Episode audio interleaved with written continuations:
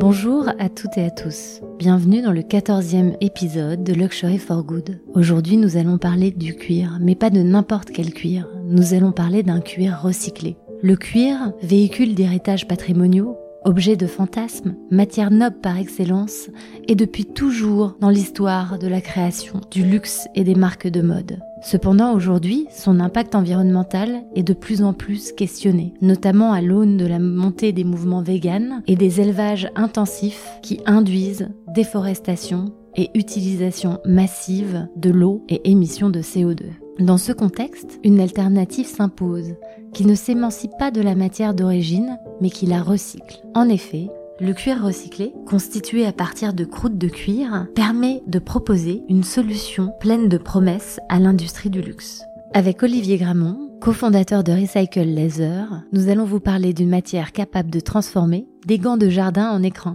Bienvenue dans le 14e épisode de Luxury for Good. L'industrie du luxe doit prendre conscience que les grandes marques de luxe ont des grandes responsabilités un jean, il faut 7 à 11 000 litres d'eau. Pour 3 grammes d'or, ce sont 1500 litres d'eau gaspillée. Il faut absolument trouver une solution. Je ne vois qu'un remède, changement d'air immédiat. Everyone that is interested and passionate knows that we have all the elements to change.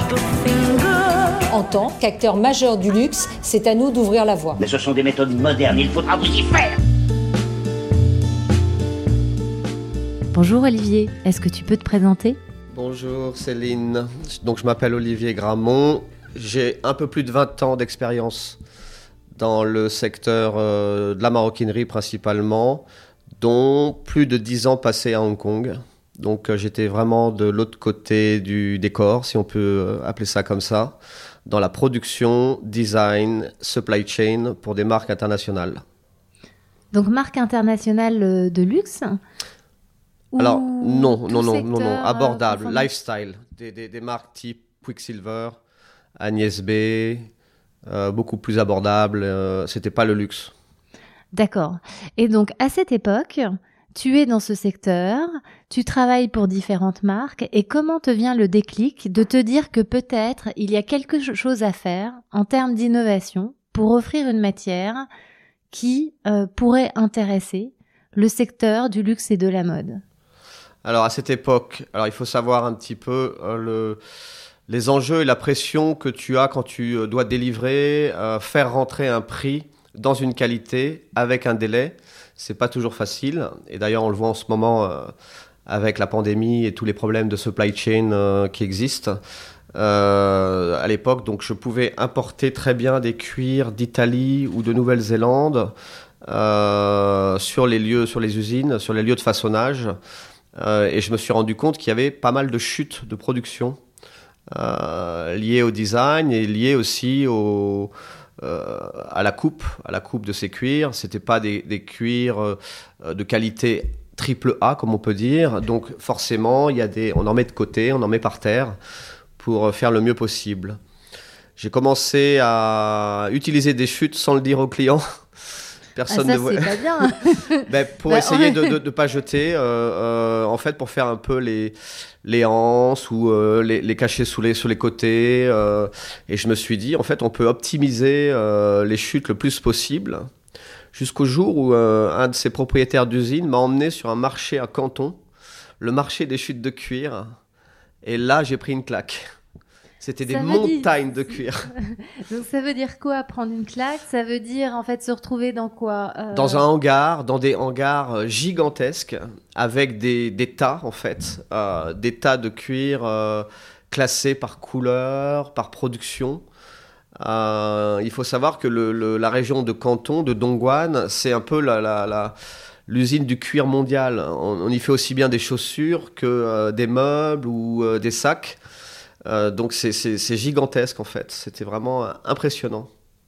Et donc toutes ces chutes, elles étaient euh, répertoriées par marque ou où est-ce qu'elles allaient Est-ce qu'elles allaient être jetées? Est-ce qu'elles allaient être euh, broyées? Est-ce que qu'est-ce qu'on enfin alors en Chine, ou, je pense aussi dans les pays un peu plus pauvres qu'en Europe, on essaye d'optimiser le maximum. Donc il y a un marché de revente dire comme ça, un marché de revente où euh, les gens vont faire des petites pièces, de la petite maroquinerie, des porte-monnaies, des porte-clés qui revendent sur des marchés en fait.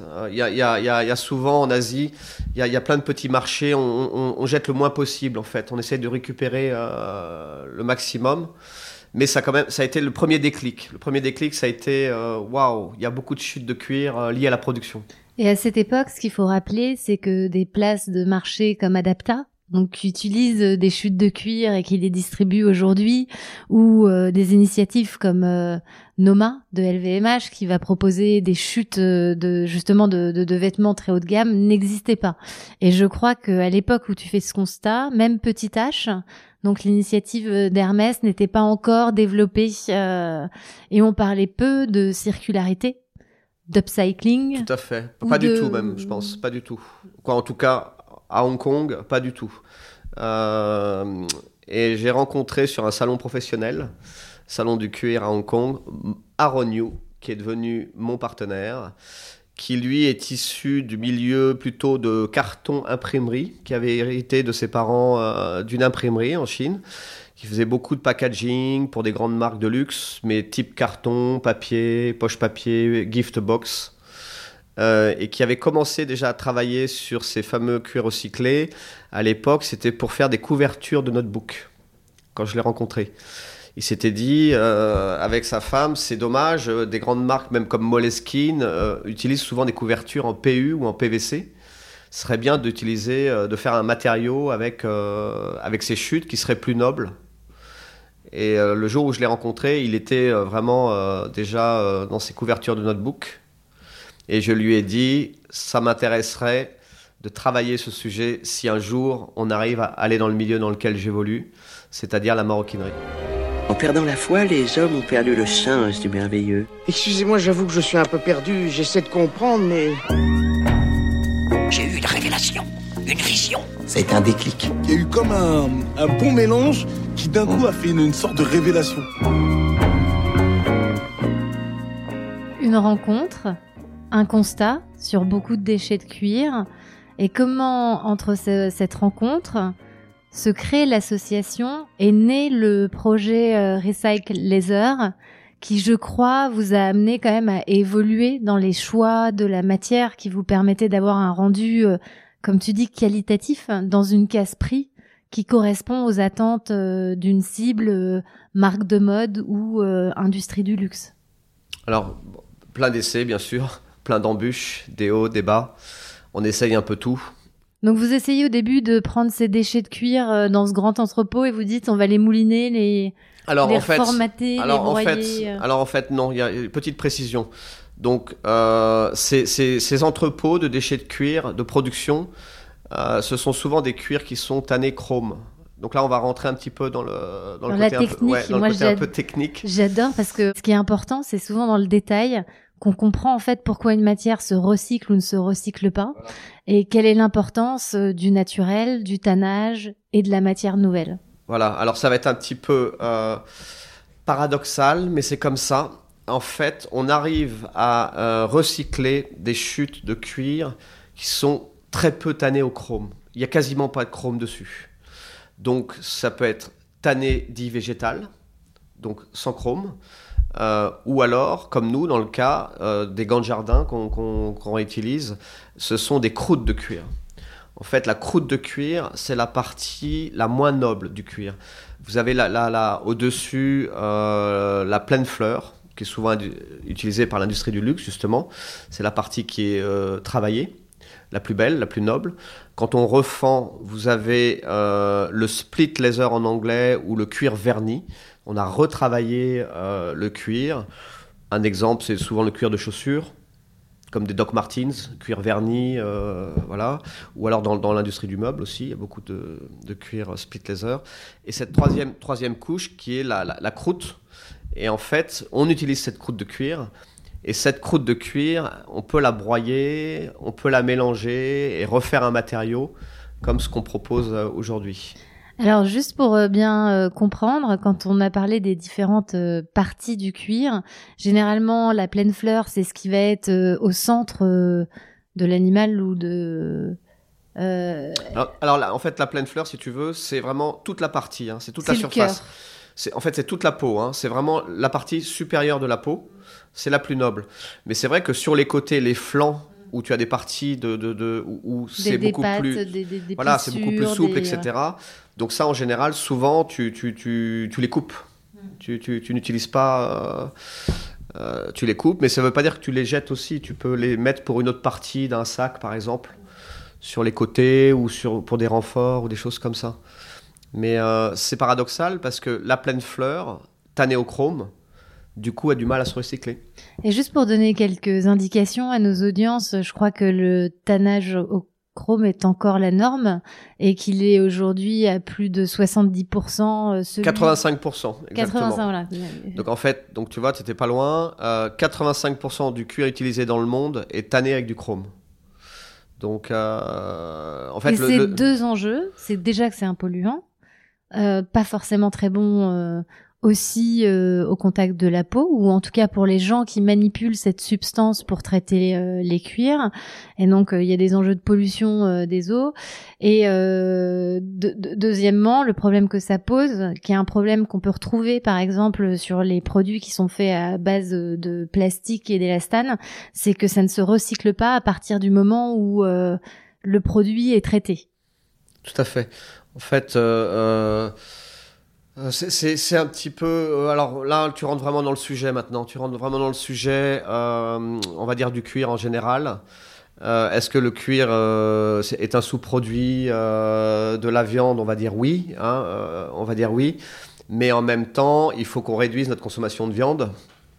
Donc en fait, euh, toute l'innovation sur euh, les alternatives du cuir qui fleurissent, il y a un engouement, il y a des investissements.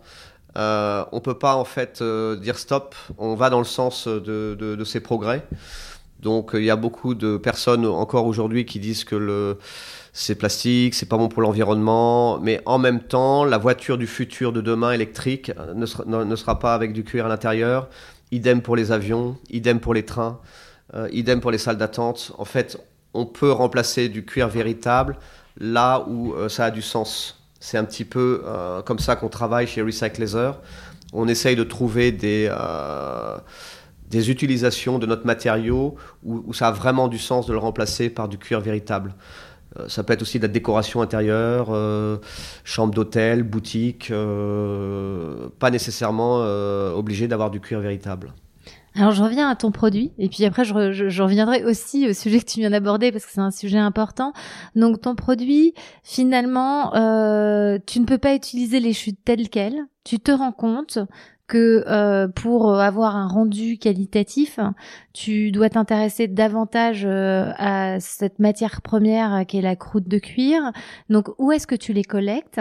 Et comment est-ce que tu les transformes pour obtenir un rendu qualitatif qui va servir, on va voir, à différentes utilisations euh, dans le secteur du luxe? Alors, tout est dans le bassin de euh, la province de Canton, dans le sud de la Chine. En fait, entre euh, Canton, Hong Kong, Shenzhen et Dongguan. C'est, voilà, pour ceux qui, qui, qui voient à peu près, c'est vraiment le sud de la Chine. Euh, et on va voir qu'en fait, on, prend donc ces, usines qui fabriquent des gants de jardin avec cette croûte de cuir. Elles sont toutes localisées dans cette région. Euh, malheureusement, à limite, mais quelque part, euh, tant mieux pour nous, mais il faudrait vraiment que ça baisse. On en a, mais à profusion. Des montagnes encore, des montagnes de. euh, C'est parce que le produit est pas cher, extrêmement le produit est pas fait, n'est pas cher, sans faire de pub. C'est des gants qu'on trouve chez Leroy Merlin, dans, dans toutes les chaînes en fait de, de- de jardinage, de supermarchés. Ça fait un peu penser aux masques pendant la Mm, pandémie en fait. Euh, ce sont des produits qu'on a. euh, ça fait très longtemps qu'on ne les fabrique plus en Europe. Ce sont des produits à très très faible valeur ajoutée. Donc du coup, tout est délocalisé en Asie. Demain, ce sera peut-être en Afrique, où vraiment le, critère numéro un, c'est le prix. Donc, grâce à ça, on a une source homogène. C'est tout le temps les mêmes, euh, c'est tout le temps les mêmes qualités de croûte de cuir. Donc, on a, c'est tout le temps la même couleur. C'est soit gris clair, soit noir. On n'a que deux couleurs, Euh, ce qui nous permet d'avoir justement une qualité standard, euh, régulière, où il n'y a pas de mélange du tout. Et alors, à partir de cette chute, comment est-ce que vous, la, vous en faites un produit euh, artistique et créatif parce que moi j'ai eu la chance de, de, le voir euh, sous forme de produit fini.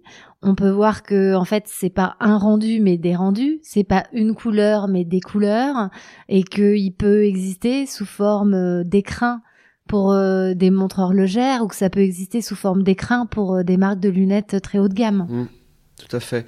On va, on, va, on va les broyer, ces chutes, en fait. On va les broyer dans une fibre très fine, petit peu comme de la poussière.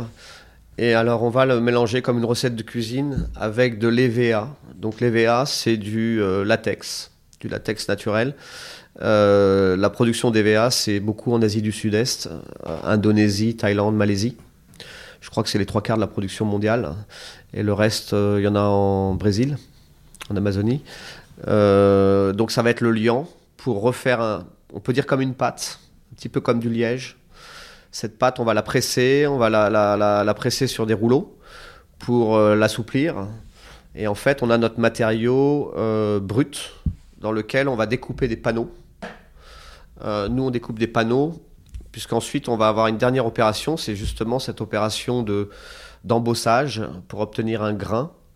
Et on va utiliser une presse comme du papier, d'où le retour de la profession de mon, de mon associé, où en fait c'est pas tanné du tout, c'est vraiment imprimé euh, comme, euh, comme du papier. La finition, et on arrive à avoir ces finitions luxueuses euh, avec des, des, grains comme du croco, comme on peut suivre des couleurs Pantone, on peut jouer même sur une épaisseur pour justement avoir une, une, partie très fine pour le gainer pour des écrins. Donc en fait, on peut le, le transformer en pas mal d'utilisations. C'est hyper intéressant euh, cette utilisation multiple et cette capacité aussi d'être créatif finalement avec euh, ce matériel euh, qui vient d'un déchet à la base. Dans tes applications, au début, tu avais pensé sac à main. Et je crois que au final, sur tes expérimentations, euh, ça t'a amené à travailler plus sur euh, euh, le renouveau d'écrin pour les marques de luxe plutôt qu'être au cœur du produit en tant que tel En fait, on s'est dit, on a essayé pas mal de choses parce que euh, ces produits peuvent être utilisés pour des, des gifs, des cadeaux, pour de la maroquinerie, un petit peu ce que je faisais avant.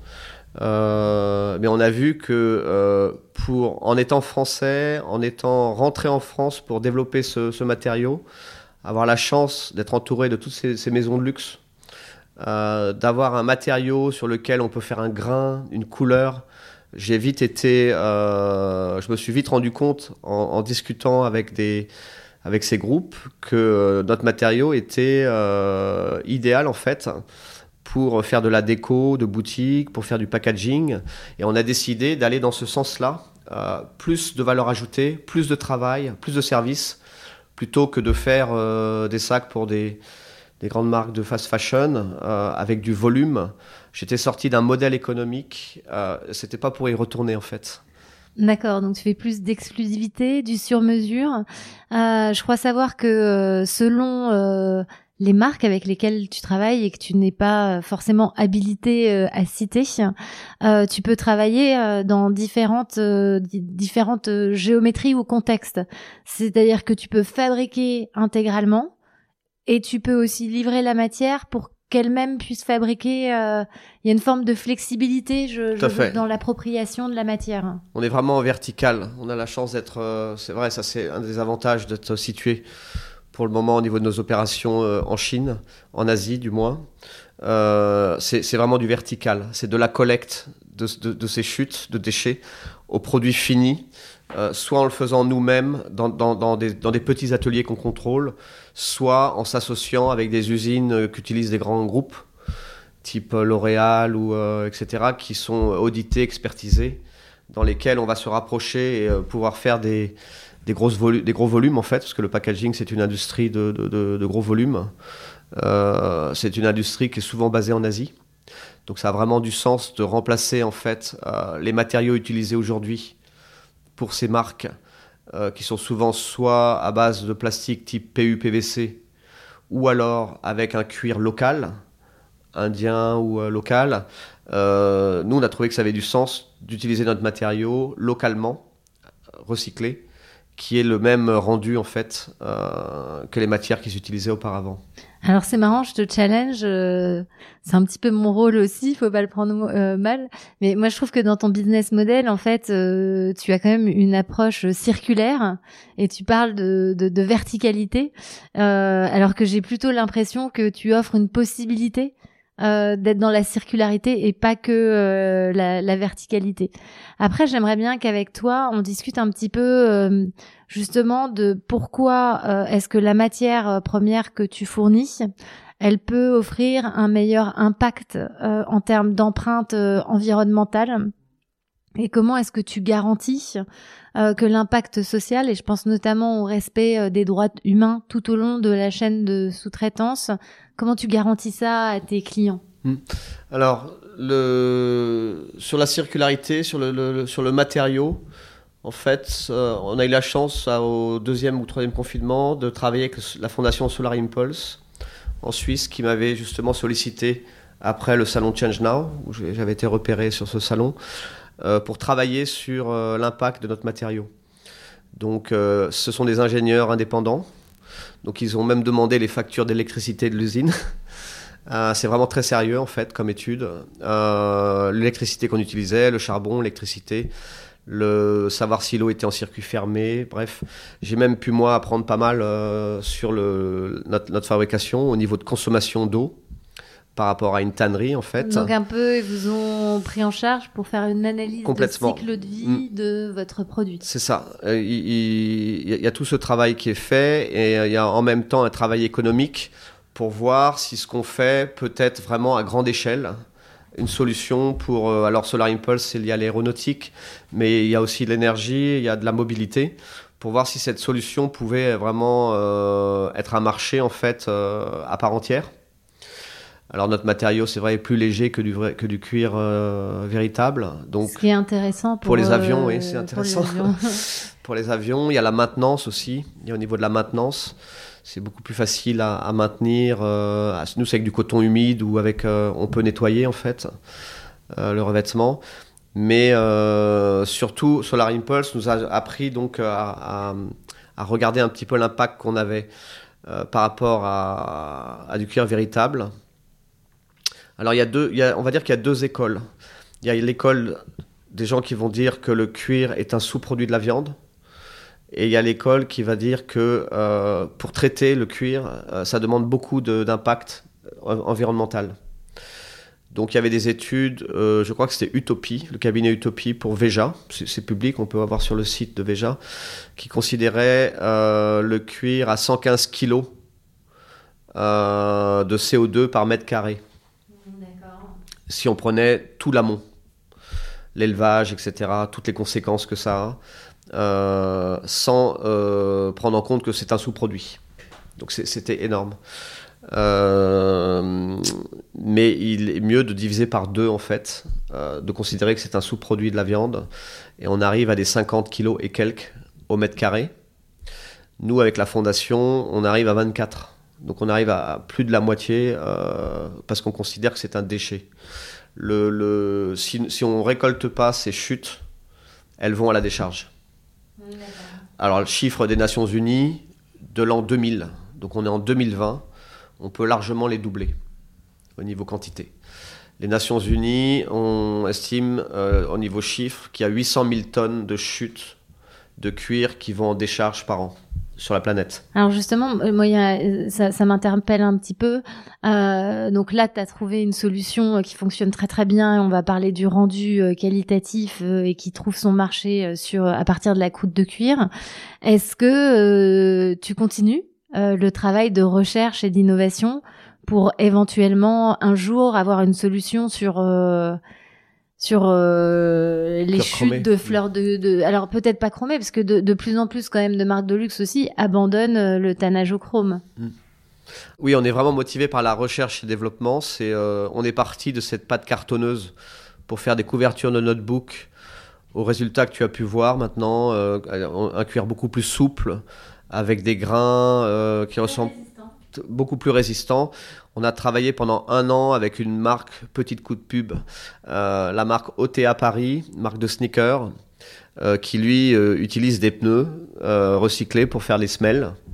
On a travaillé un an ensemble en fait avec le centre technique du cuir portugais et français pour mettre au point notre matériau au niveau abrasion, au niveau résistance, parce que pour les baskets, il faut vraiment que ça soit costaud. Et on a, on a mis au point le produit. Donc en fait, euh, les challenges en, développement nous intéressent. Et euh, on a encore beaucoup à faire. On a encore beaucoup à faire.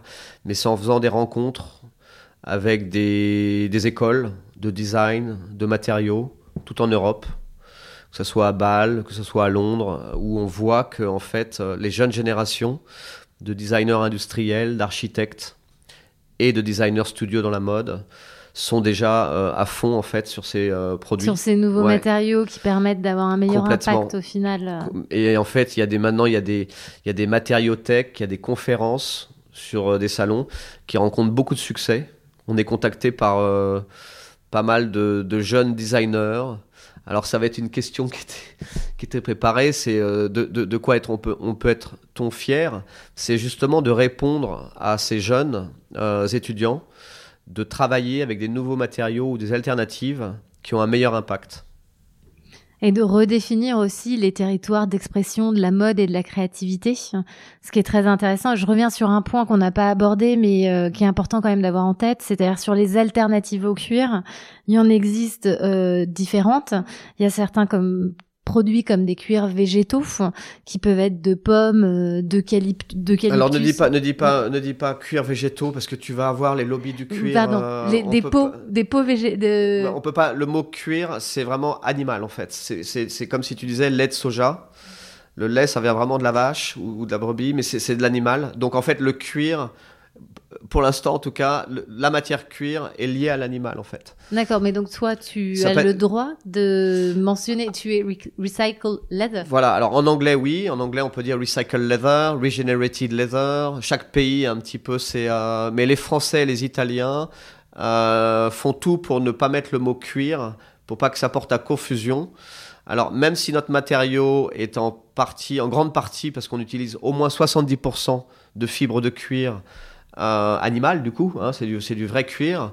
Euh, il y a un mot technique français qui, qui se dit synderme, euh, qui a été, je crois, déposé après la guerre, peut-être par le lobby du cuir, mais synderme pour synthétique, derme pour la peau, donc peau synthétique, pour bien montrer que c'est pas du cuir.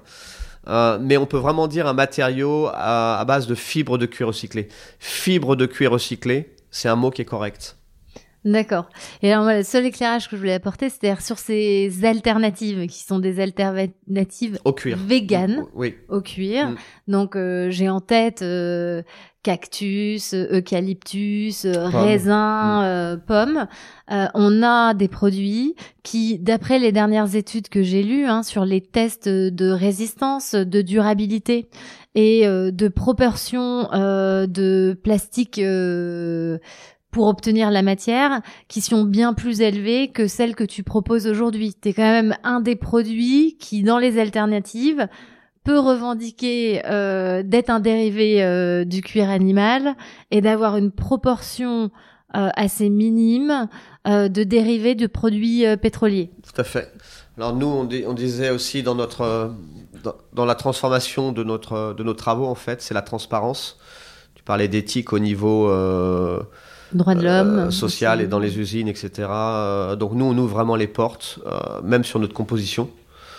c'est comme ça. Donc 10% de notre produit pour le revêtement, c'est fait à partir de polyéthurane, donc ce fameux gros mot, hein, PU, mais à base d'eau, sans solvant. Donc on a pris les derniers qui existaient, en fait, les moins nocifs, solvent free. Et toutes ces alternatives vont progresser vont progresser avec tous ces jeunes designers dont je parlais, ces jeunes ingénieurs, pour euh, avoir des challenges de, euh, de d'abrasion, de résistance au déchirement, euh, imperméabilité. Ça, ne va que continuer dans ce sens, aller dans ce sens-là. Il y a même maintenant du cuir élevé en laboratoire, donc type champignon, Mycotex, etc., Thread, où maintenant le luxe même s'y intéresse euh, fortement. Je crois qu'Hermès euh, voilà. a d'ailleurs sorti un sac hybride, euh, en partie cuir et une partie avec Myco Thread voilà. ou Myco Works. Je, je me rappelle plus exactement. Voilà. En fait, il y a une demande, il y a une demande, il y a une demande globale de mode plus responsable. Le cuir étant un des produits les plus qui a une image, en tout cas, la plus polluante dans ce secteur-là. Euh, on peut pas revenir en arrière. C'est un peu comme je compare à, l'alimentation bio il y a 20 ans. Euh, maintenant, le bio, on le voit de plus en plus euh, et de plus en plus accessible en fait. Euh, on se voit mal à repartir avec en remettant plus de pesticides dans, l'alimentation. On est un peu là en fait avec le cuir. Pour l'instant, le cuir se cherche.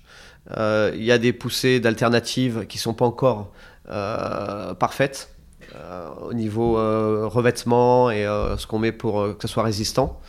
Mais la science et la, et la, et je veux dire la, recherche en fait va faire qu'on va y arriver, mm. c'est sûr. Et comme tu rappelais aussi, il faut quand même pas oublier que si on devient plus raisonné, si on arrête l'élevage intensif, si euh, on exploite euh, dans les règles de la bien-traitance euh, animale quelques quelques vaches, une fois que ce produit, enfin que, ça, ça, meurt, utiliser ce qui reste plutôt que le détruire ou le brûler euh, peut faire partie d'une approche euh, responsable. Tout à fait. Alors Olivier, c'est intéressant parce que dans tes propos, tu émets une forme, euh, je dirais, de modération. Tu dis que certes, les nouveaux matériaux vont être amenés à se développer parce qu'il y a un sujet, je pense, qui est bien connu de nos auditeurs, qui est l'élevage intensif bovin est un est un problème en tant que tel.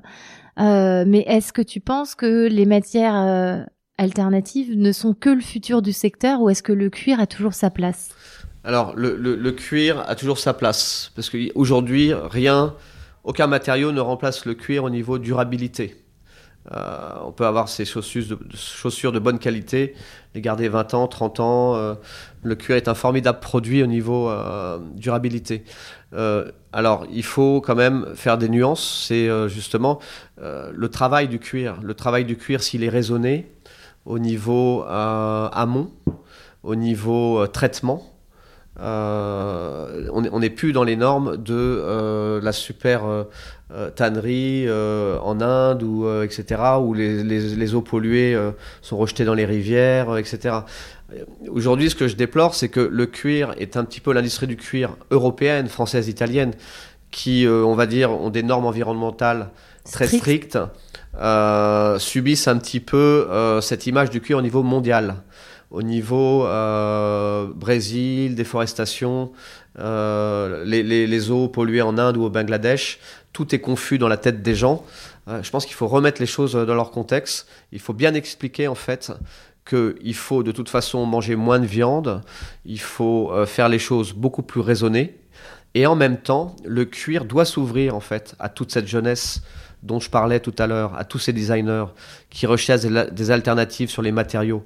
Il faut plus de transparence. Comment est fabriqué le produit? Quels produits sont utilisés dans le tannage? Ça reste confus euh, dans pas mal de, schémas, en fait, de pensée pour les designers.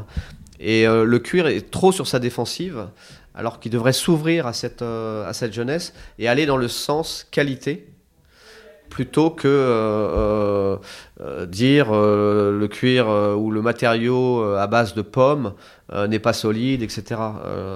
je pense que le cuir n'a pas à gagner de, de, dénigrer systématiquement tout ce qui est fait au niveau innovation. J'entends tout à fait, et en même temps, je reviens sur un propos que j'avais dit. C'est pas parce que c'est vegan que c'est nécessaire, un, deux, trois, nécessairement bien pour l'environnement, parce que moi, c'est aussi un, un, raccourci qui m'énerve de temps en temps.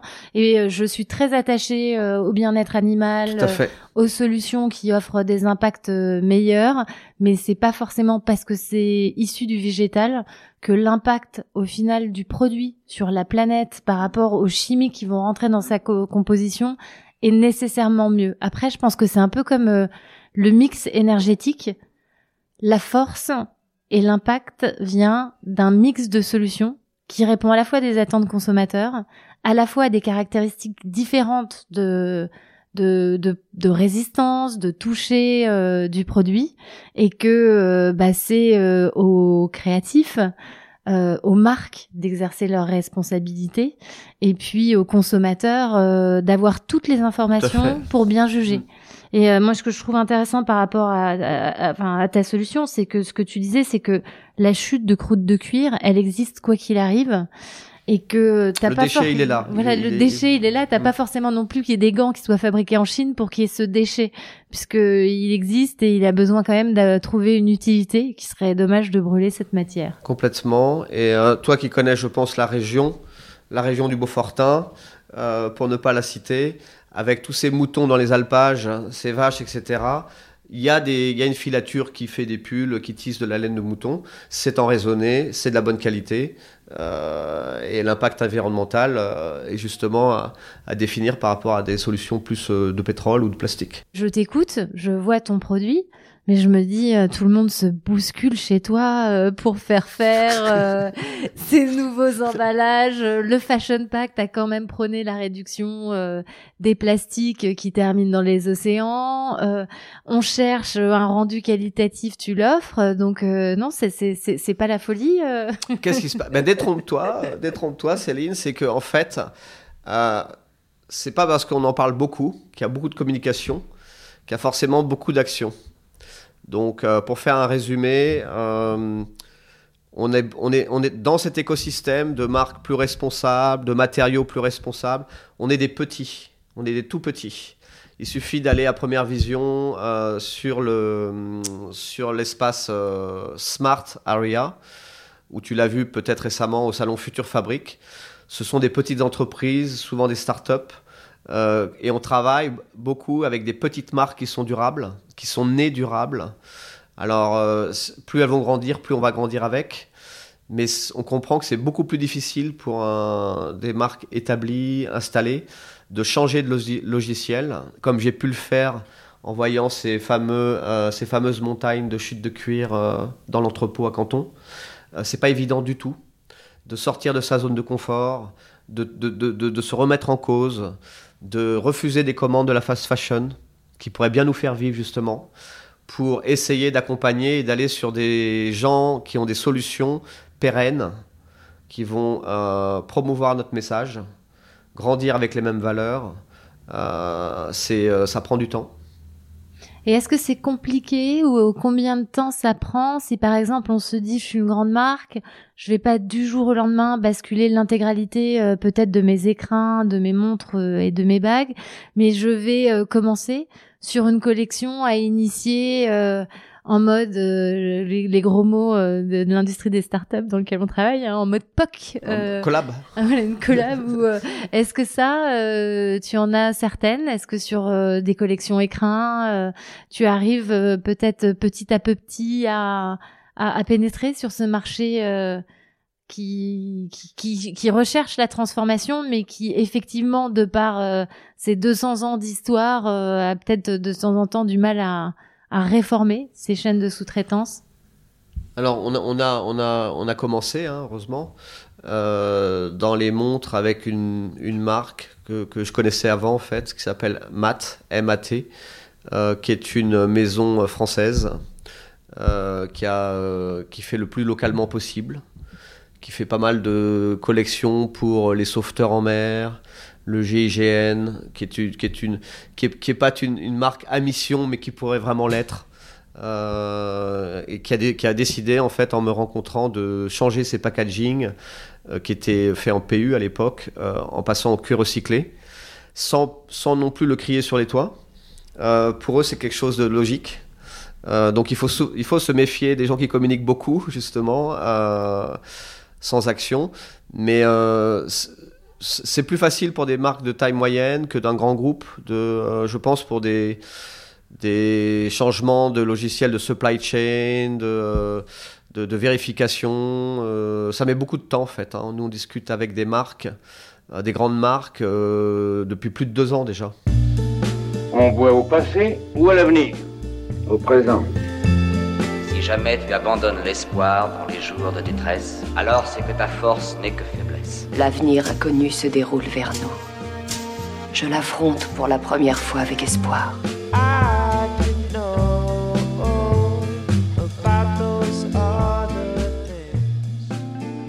Il faut être patient. Ça a la vertu de faire de la slow grosse.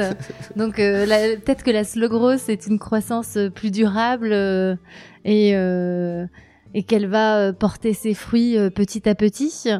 Euh, Qu'est-ce que euh, toi qui euh, donc est un témoin euh, des transformations des, de, de, de ce secteur hein, du luxe et de la mode, qu'est-ce que tu vois qui t'enthousiasme et qu'est-ce que tu vois qui te chagrine? Alors, ce qui m'enthousiasme, c'est un petit peu ce qu'on parlait tout à l'heure. Cette jeune, jeunes, génération, cette jeune génération d'étudiants, que ce soit à l'IFM, à, l'école du design de Bâle, euh, à Melbourne, à New York, en fait, c'est- mondial. Euh, le sujet, euh, ton sujet, il est mondial. Euh, c'est pas en triant les, déchets dans notre quartier à Paris que ça va changer les choses, même si ça y contribue. On vit sur une planète. Donc cette planète, que ce soit en Chine, en Allemagne, en France ou aux États-Unis, c'est d'une manière collective qu'on va y arriver. Et ce qui, me- donne espoir, c'est de voir cette jeune génération qui euh, se serre les coudes. Euh, On partage, nous, euh, nos, bureaux avec plusieurs jeunes marques pour essayer justement de, se serrer les coudes, d'être en collectif pour monter tous ensemble, progresser tous ensemble. Donc il y a un esprit de partage gratuit des informations pour la connaissance, des réseaux et des contacts pour aller plus vite et, ensemble. Euh, donc ça c'est le côté positif, on va dire. C'est un peu le- les nouveaux logiciels par rapport à, avant. Euh, ce qui peut être négatif et me chagrine, ça va être euh, en ce moment, justement, la, sortie de la pandémie, cette communication intensive sur euh, telle marque qui améliore la planète parce qu'elle plante des arbres. ou C'est la, surcommunication euh, qui cache en fait euh, le fait qu'on n'est pas tellement actif au niveau mondial sur plein de sujets. Ça peut être sur le transport, sur l'alimentation. Quand je vois les problèmes qu'a Yuka avec l'industrie de la charcuterie, choses comme ça, c'est le monde à l'ancienne qui revient. Les low cost marchent encore plus qu'avant, la fast fashion plus qu'avant. euh, donc voilà, c'est un petit peu le côté qui est euh, un peu déprimant, mais euh, on est là. entre Oui, euh, oui. l'émergence d'un nouveau monde et puis euh, le- La surconsommation, en le- fait. le, et- statu quo de la Mm. surconsommation et de la tradition qui parfois inhibe d'adopter euh, des produits innovants. Euh, toi aujourd'hui, dans ton développement, dans ton parcours, euh, qu'est-ce qu'il te faudrait pour accélérer euh, et euh, est-ce que tu es en recherche euh, de fonds? Est-ce que tu es en recherche euh, de relations euh, avec des marques pour leur permettre, je sais pas, de regarder, de tester les écrins que tu peux développer? Je crois que tu fais aussi des étuis à lunettes. Je sais pas si tu peux en parler ou pas, parce qu'on est, on, enfin là, on est dans un secteur où où chaque chose se communique en son temps euh, et la sous-traitance est parfois aussi facteur euh, d'avantage concurrentiel, donc elle se partage pas nécessairement. Donc, qu'est-ce que tu, sur tes besoins et tes prochaines euh, échéances, est-ce que tu peux nous donner quelques, quelques mots, quelque chose, quelques, D'accord. quelques exclus Ouais. Non, mais on est toujours en recherche de. de... Là maintenant, on a eu, un- on a eu la chance euh, au lab avec euh, Noyoko, qui, qui est un peu à l'initiateur de, de- de le lab qu'on partage, qui est talent de la fédération de, du prêt-à-porter féminin, d'avoir des compétences externes au niveau euh, finance, marketing digital.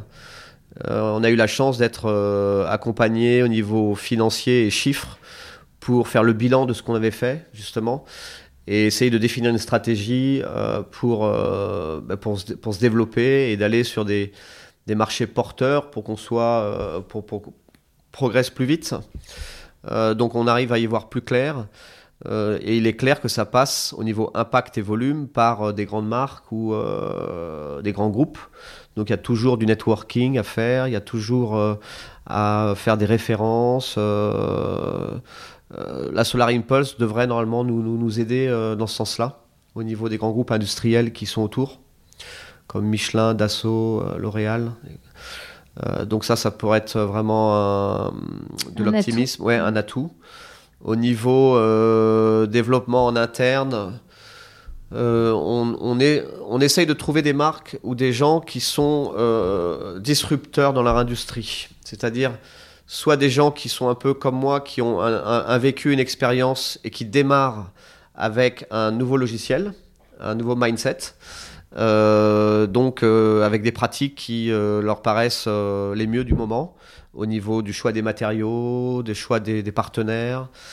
Donc on a eu la chance de rencontrer une marque qui est née il n'y a pas longtemps dans la lunette du côté du Tessin en Suisse avec des des gens qui étaient déjà dans ce métier depuis une vingtaine d'années, qui ont décidé de repartir à zéro avec, euh, avec une distribution euh, très contrôlée, avec des matériaux et des artisans euh, pareils, très contrôlés, et avec des, emballages qui sont 100% recyclés. Donc ils ont fait appel à nous. Et ça, c'est vraiment des projets qui nous, qui, nous, qui nous intéressent parce que ça nous met en avant. Et en fait, ça a du sens dans ce qu'on fait. On n'est pas un, produit de substitut. On essaye vraiment de faire du beau avec des designers, de créer de l'émotion, comme si c'était euh, un produit euh, à, fait à partir de matière vierge qu'on fabrique. Euh, donc le challenge est là, la fierté est là, et on grandira avec des marques, avec des marques comme celle-ci. Alors deux dernières petites mmh. questions.